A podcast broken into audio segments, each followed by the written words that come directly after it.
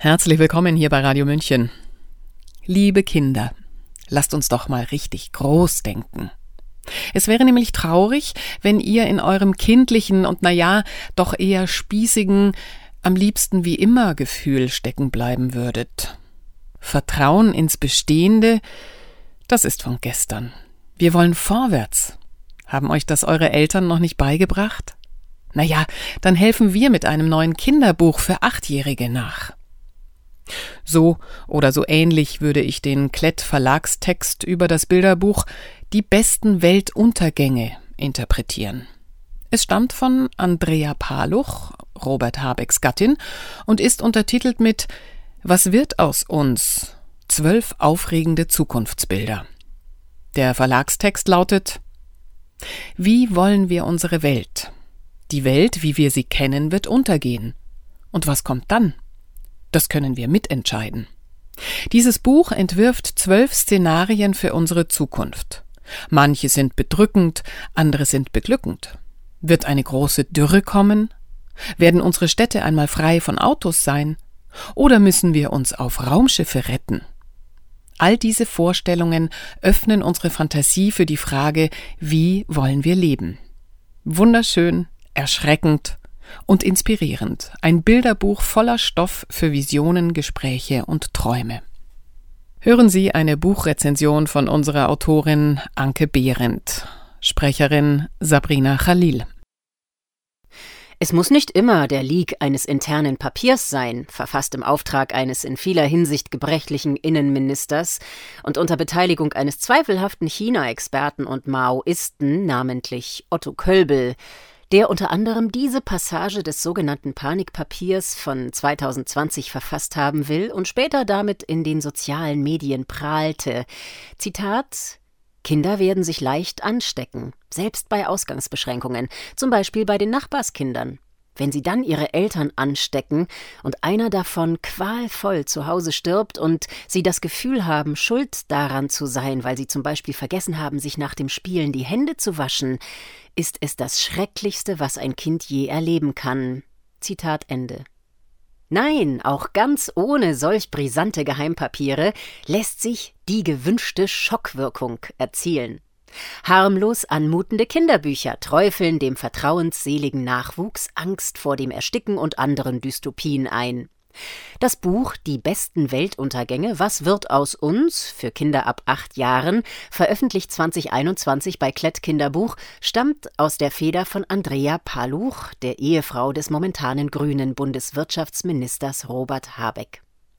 Exakt in der Hochphase der Pandemie auf den Markt gebracht, beginnt dieses Kinderbuch bestehend aus zwölf Weltuntergangsszenarien, ausgerechnet mit dem Kapitel Die Luft wird dünn. Die Menschen in dieser Episode leben, in ständiger Angst, in der sauerstoffarmen Luft zu ersticken, in abgeschlossenen Gebäuden, tragen im Freien Atemgeräte und dürfen die Städte nicht verlassen. Wie schade, dass man nun nicht mehr den Wind und die Natur genießen kann. Nur Müllarbeiter dürfen sich außerhalb der Siedlungen frei bewegen, da ihr Job so gefährlich ist. Hm. Bebildert ist diese Horrorvorstellung in Pastellfarben. Alle Menschen tragen gläserne Helme.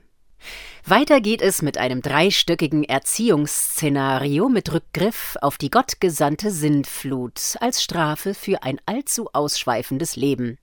Nach der großen Flut, so der Titel dieser Szenerie, ist der Meeresspiegel dramatisch gestiegen. Man lebt dicht gedrängt auf Inseln.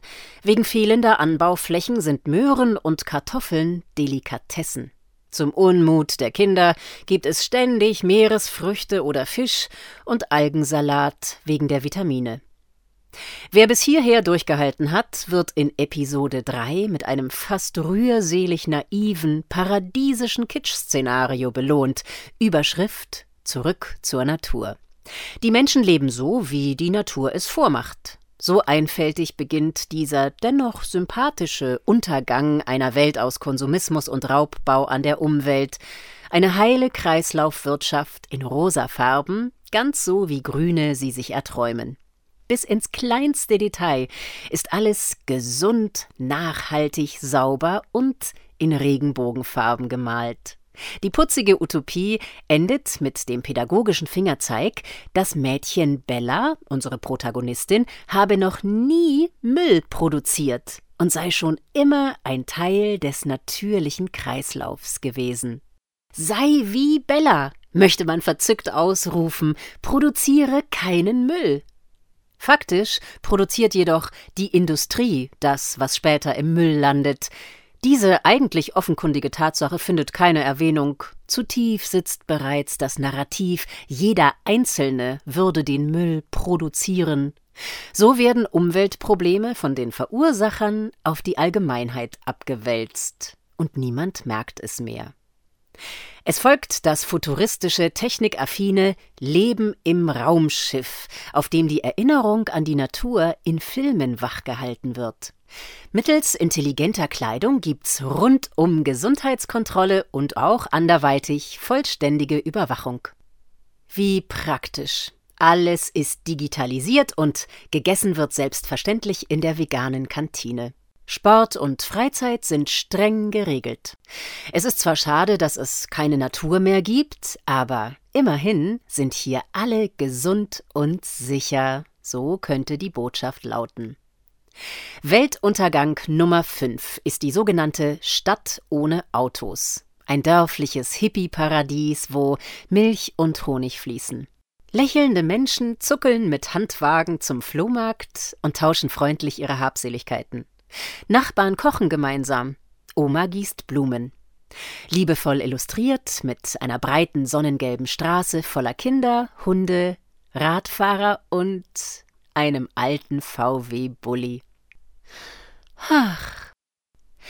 Nach diesen Ausflügen in die grüne Fantasiewelt von Frau Paluch und Ehemann Robert warnt das nächste Kapitel vor einer weiteren göttlichen Strafe, dem Zeitalter der Dürre, damit die Achtjährigen begreifen, was ihnen blüht, wenn sie sich nicht an die Regeln halten.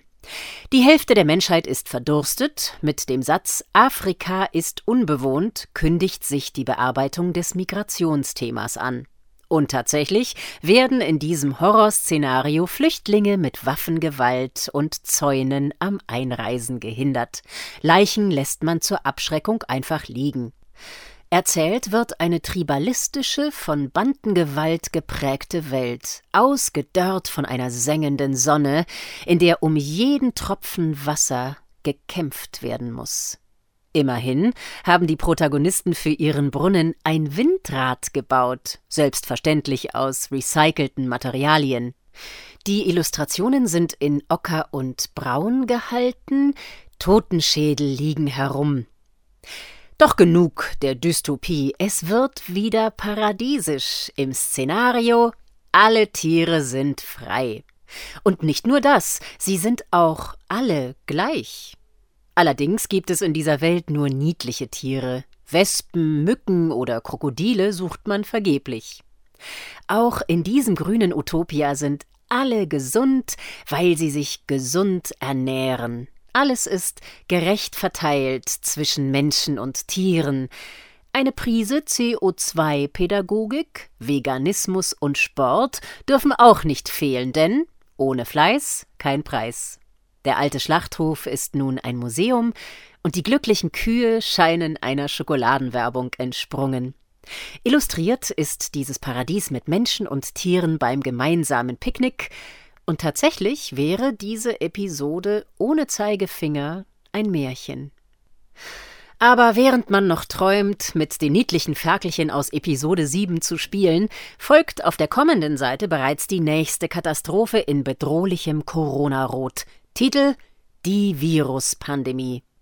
Dieses Szenario beschreibt im Wesentlichen, was bis 2021 bereits passiert war. Flatten the Curve, Lockdown, Verbote, Strafen, Stoffmasken nähen, Tests und Bescheinigungen. Da das Virus in dieser Geschichte von Tieren auf den Menschen übergesprungen ist, lautet die pädagogische Botschaft, man muss die Lebensräume von Tieren schützen. Das ist ohne Frage korrekt und also eine geschickte, manipulative Wolte. Haben wir die Pandemie überstanden, folgt nun, wie könnte es anders sein, die Welt ohne Grenzen. Geradezu plump mutet die Choreografie an, in der nun das Ergebnis des Great Reset angeteasert wird. Es gibt nur noch eine Welt ohne Staaten, natürlich total gerecht, dafür sorgt die Weltregierung. Überall gibt es alle Hautfarben, Bürgerräte entscheiden gemeinsam, was gebraucht wird. Geld wird gerecht verteilt mittels Weltfinanzausgleich. Kriege und Armeen gehören der Vergangenheit an. Zur Energieversorgung gibt es gigantische Solarparks in der Wüste. Natürlich ernähren die Menschen sich regional aus dem eigenen Garten. Die Weltregierung schenkt jedem eine Reise auf einen anderen Kontinent. Illustriert ist das Kapitel mit einer Weltkarte, Heißluftballons, Schiffen, einigen Flugzeugen und Szenen von glücklichen Menschen, die gemeinsam arbeiten und feiern. Peace. Schön. Das nächste Kapitel reißt die Leser zur Erinnerung Kinder ab acht Jahren jedoch wieder mit aller Brutalität aus der heilen No Border, No Nation Welt und reanimiert die Ozonlochkatastrophe, nicht ohne sie ins Absurde zu überzeichnen. Wenn ein Sonnenstrahl tötet, so der verstörende Titel. In dieser Welt ganz ohne Ozonschicht verbrennt die Haut nicht nur beim ersten Sonnenstrahl, sie löst sich sogar auf. Willkommen im Fegefeuer. Menschen dürfen nur noch nachts raus. Bei Sonnenaufgang gellen Sirenen und rufen die Menschen in die verdunkelten Häuser. Lockdown. Wer es nicht schafft, sich in Sicherheit zu bringen, muss qualvoll sterben. So ergeht es euch, liebe Kinder, wenn wir die Klimakatastrophe nicht aufhalten, schreit es plump zwischen den Zeilen hervor. Aber wenn ihr alle brav seid, liebe Kinder, dürft ihr im nächsten Kapitel ins Kinderparadies. Dort habt ihr die gleichen Rechte wie Erwachsene. Ihr dürft ins Bett, wann ihr wollt, und spielen, solange ihr wollt. Nichts ist verboten. Geld und Schulpflicht sind abgeschafft. Aber die Schule macht so viel Spaß, dass ihr freiwillig hingeht. Zähne putzen sich von selbst, es gibt ständig Geschenke und aufgeschlagene Knie heilen durch Zauberei. Ihr glaubt, das war's jetzt? Ihr könntet mit dieser Fantasie ruhig schlafen? Pustekuchen. Im zwölften Kapitel kommt's richtig dick. Denn noch schöner als das Kinderparadies kann nur eines sein: die Erde ohne Menschen.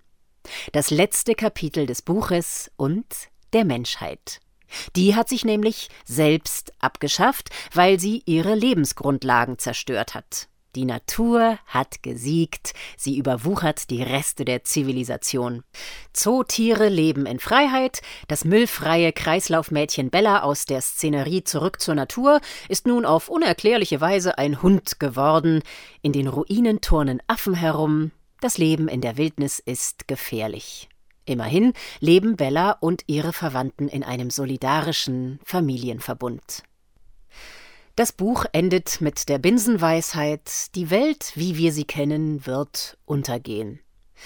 Man mag wünschen, dass auch die an Kinder gerichtete Propaganda irgendwann untergegangen sein wird dass kirchliche wie weltliche Pfaffen kein Publikum mehr finden für ihre abgedroschenen Geschichten von Sünde und Strafe, Gut und Böse, Hölle und Paradies, um mit Angstmache die Zitat gewünschte Schockwirkung zu erzielen. Und dass Erwachsene es nicht zulassen, dass ihre von Pandemiemaßnahmen zermürbten Kinder zu dankbaren Abnehmern ideologischer Angstmache mit pseudoreligiösem Impetus gemacht werden. Sie hörten eine Buchrezension von unserer Autorin Anke Behrendt zu Die besten Weltuntergänge aus dem Hause Habeck von Andrea Paluch. Illustratorin Annabel von Sperber. Das Bilderbuch für Achtjährige ist im Klett Kinderbuchverlag erschienen und kostet 16 Euro. Sprecherin Sabrina Khalil. Mein Name ist Eva Schmidt. Ich wünsche mir etwas mehr Achtung vor der kindlichen Psyche und Ihnen einen angenehmen Tag und Abend. Ciao. Servus.